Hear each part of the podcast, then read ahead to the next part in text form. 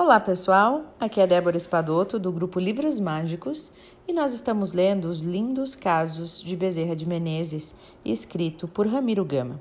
Hoje nós vamos ler o caso de número 75.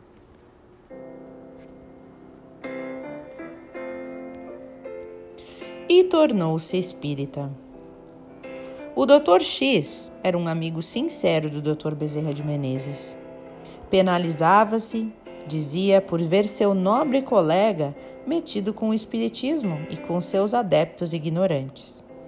Não descobria uma justificativa para o apego do seu amigo a uma doutrina tão esquisita, tão sem razão de ser.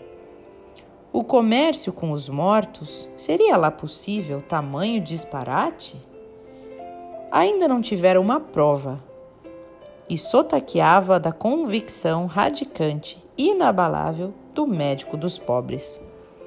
Convidado para assistir uma sessão espírita, desculpava-se, alegando sempre falta de tempo, para não dizer aversão ao contato com os fantasmas. Morre-lhe intempestivamente o pai, malgrado haver recebido toda a assistência médica, inclusive as visitas e os passes do apóstolo brasileiro. Com este empurrão providencial, foi assistir a uma sessão espírita, presidiada, presidida por Bezerra. Um dos médiums presentes, justamente um homem inculto, recebe o espírito de um médico e dialoga com o Dr. X.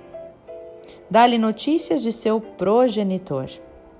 Entra a conceituar sobre o espiritismo e a sua influência consoladora na medicina, revelando-lhe infinidades de doenças originadas do espírito, principalmente quando esse, não seguindo o evangelho de Jesus, não se imunizou contra os venenos da cólera, dos ódios, das ambições, do egoísmo, do orgulho e das vinganças. O Dr. X via em tudo isso uma coisa preparada um sermão encomendado, e crendo-se vítima de uma mistificação, explorado, zombado, enganado, saiu, deixando a sessão em meio e seu colega apiedado e surpreso com seu gesto. Chegou em casa e desabafou-se com a esposa e a única filha de seus 28 anos, noiva, professora recém-formada. Na hora do jantar, foi para a mesa ainda pensando no que lhe acontecera e pensando no Espiritismo e seus tolos e ignorantes adeptos. De repente, sua filha, que jamais frequentara sessões espíritas, que nunca houvera lido livros espíritas e nem ouvido falar em assuntos dessa natureza, cai em transe repentino e pelo seu aparelho mediúnico, a seu contragosto, incorpora-se o mesmo médico que, na sessão presidida por Bezerra, lhe dera preciosas lições sobre a medicina espiritual. Era demais. Então aquilo era mesmo verdade. O colega da espiritualidade, repetindo os conceitos antes emitidos, continuava predicando-lhe os ensinamentos novos acerca das enfermidades uma das quais lhe vitimara o progenitor. Concluía, entretanto, em considerações expressivas quanto aos métodos indicados pela novíssima terapêutica dos espíritos, à luz da terceira revelação. E isto numa linguagem muito elevada, dentro de um vocabulário técnico da medicina, com conhecimentos além, muito além do cabedal cultural da sua filha.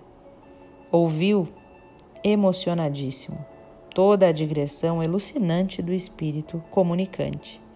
Sem revidar-lhe, sem apertar-lhe, até que este, sentindo cumprida a sua missão de lhe falar tudo, qual fora a de acordá-lo para as realidades vivas do Espiritismo, ao invés de zombar. Deixou então a médium, sua filha, e partiu.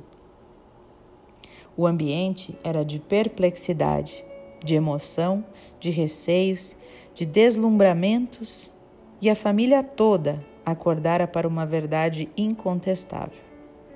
No dia seguinte, o Dr. X procurou o Dr. Bezerra de Menezes e, beijando-lhe as mãos, pediu-lhe perdão pelo seu gesto brusco, impensado, de ignorante das coisas santas de Deus.